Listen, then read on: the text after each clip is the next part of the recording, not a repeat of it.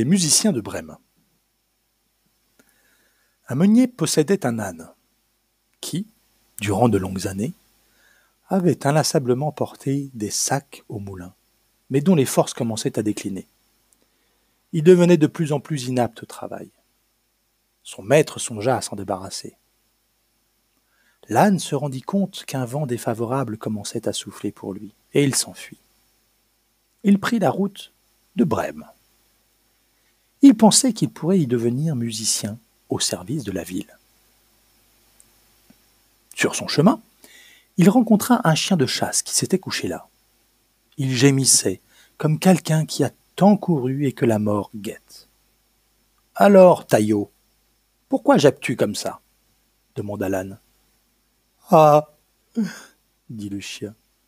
Parce que je suis vieux, parce que je m'alourdis chaque jour un peu plus, parce que je ne peux plus chasser, mon maître veut me tuer. Je me suis enfui, mais comment gagner mon pain maintenant? Sais-tu, dit l'âne, que je vais à Brême pour y devenir musicien? Viens avec moi, et fais-toi engager par l'orchestre de la ville. Je jouerai du luth et toi de la timbale. Le chien accepta avec joie, et ils repartirent ensemble. Bientôt, ils virent un chat sur la route, qui était triste comme trois jours de pluie. Eh bien, qu'est-ce qui va de travers, vieux mistigris demanda l'âne.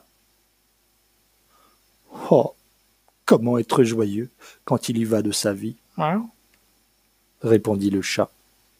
Parce que je deviens vieux et que mes dents s'usent, et que je me tiens plus souvent à rêver derrière le poêle qu'à courir après les souris, ma maîtresse a voulu me noyer. J'ai bien réussi à me sauver, mais je ne sais que faire, où aller. Mais viens à Brême avec nous, dit l'âne. Tu connais la musique, tu deviendras musicien. Le chat accepta et les accompagna.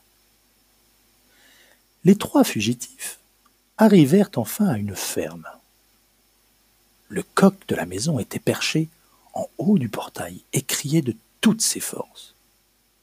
Oh. Tu cries à nous casser les oreilles. dit l'âne. Que t'arrive-t-il donc? Oh. J'ai annoncé le beau temps chaque jour, répondit le coq. Mais comme pour demain dimanche. Il doit y avoir des invités. La fermière a été sans pitié. Elle a dit à la cuisinière qu'elle voulait me manger demain, et que ce soir, et que c'est ce soir qu'on va me couper le cou. Alors je crie à plein gosier, pendant que je puis encore le faire. Eh quoi chante Claire, dit l'âne. Viens donc avec nous, nous allons à Brême tu trouveras n'importe où quelque chose de préférable à ta mort. Tu as une bonne voix, et si nous faisons de la musique ensemble, ce sera magnifique. Le coq accepta ce conseil, et tous quatre se remirent en marche. Mais il ne leur était pas possible d'atteindre la ville de Brême en une seule journée. Ainsi, le soir, ils arrivèrent près d'une forêt où ils décidèrent de passer la nuit. L'âne et le chien se couchèrent au pied d'un gros arbre. Le chat et le coq s'installèrent dans les branches. Le coq monta jusqu'à la cime. Il pensait s'y trouver en sécurité. Avant de s'endormir, il jeta un coup d'œil aux quatre coins de l'horizon. Il vit briller une petite lumière dans le lointain. Il appela ses compagnons et leur dit qu'il devait se trouver quelques maisons par là. On y voyait de la lumière. L'âne dit alors Levons-nous et allons-y. Ici, le gîte et le couvert ne sont pas bons. Le chien songea en effet que quelque os avec de la viande autour lui ferait du bien. Ils se mirent ainsi en route en direction de la lumière et la virent grandir au fur et à mesure qu'ils avançaient. Finalement, arrivant devant une maison brillamment éclairée, qui était en fait le repère d'une bande de voleurs. L'âne, qui était le plus grand, s'approcha de la fenêtre et regarda à l'intérieur. Hé Que vois-tu, Grison? demanda le coq. Ce que je vois, répondit l'âne. Ah Ça, Je vois une table servie avec des mets et des boissons de bonne allure. Mais des voleurs y sont assis. Ils sont en train de se régaler. Oh. Voilà ce qu'il nous faudrait, répartit le coq. Eh oui, dit l'âne, si seulement nous y étions. Alors, les quatre compagnons délibérèrent pour savoir comment ils s'y prendraient pour chasser les voleurs.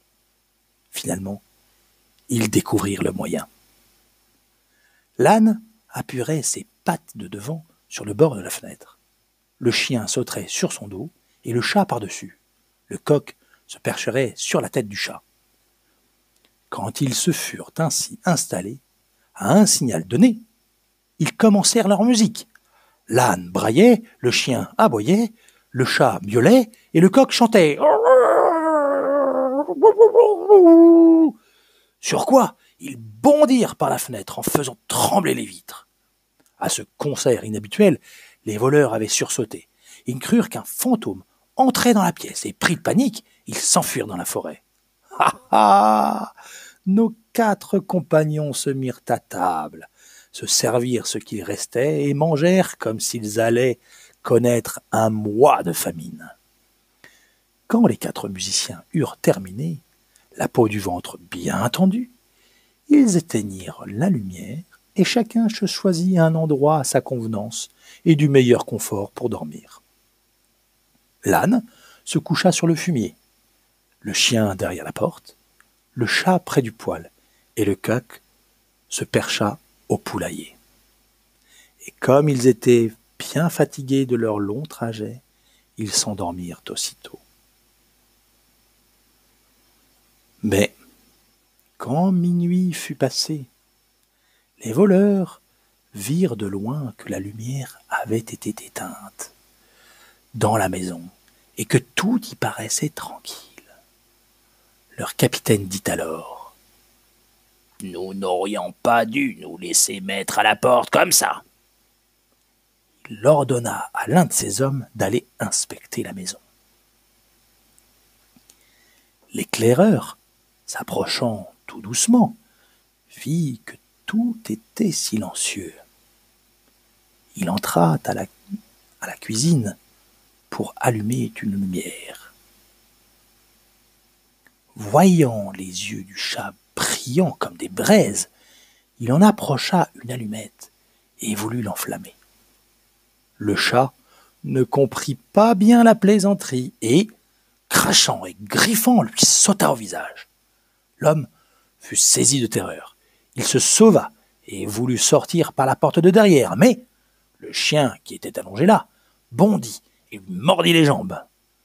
Et quand le voleur se mit à courir à travers la cour, passant par-dessus le tas de fumier, là lui expédia un magistral coup de sabot dans l'arrière-train, tandis que le coq que ce vacarme avait réveillé, se mit en alerte et cria du haut de son perchoir Cocorico Cocorico!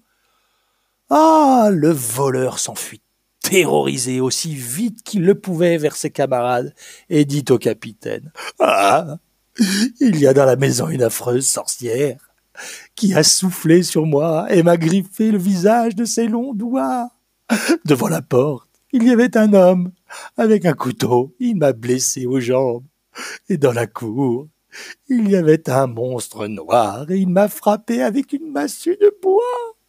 Et sur le toit, il y avait un juge qui criait Qu'on m'amène le coquin Qu'on m'amène le coquin J'ai fait ce que j'ai pu pour m'enfuir. Ha ha À partir de ce moment-là, les voleurs n'osèrent plus jamais retourner à la maison. Quant aux quatre musiciens de Brême, ils s'y plurent tant et si bien qu'ils y restèrent. Et le dernier qui me l'a raconté en fait encore des gorges chaudes. Et voilà, mes chéris, je vous souhaite une bonne nuit, je vous aime tendrement.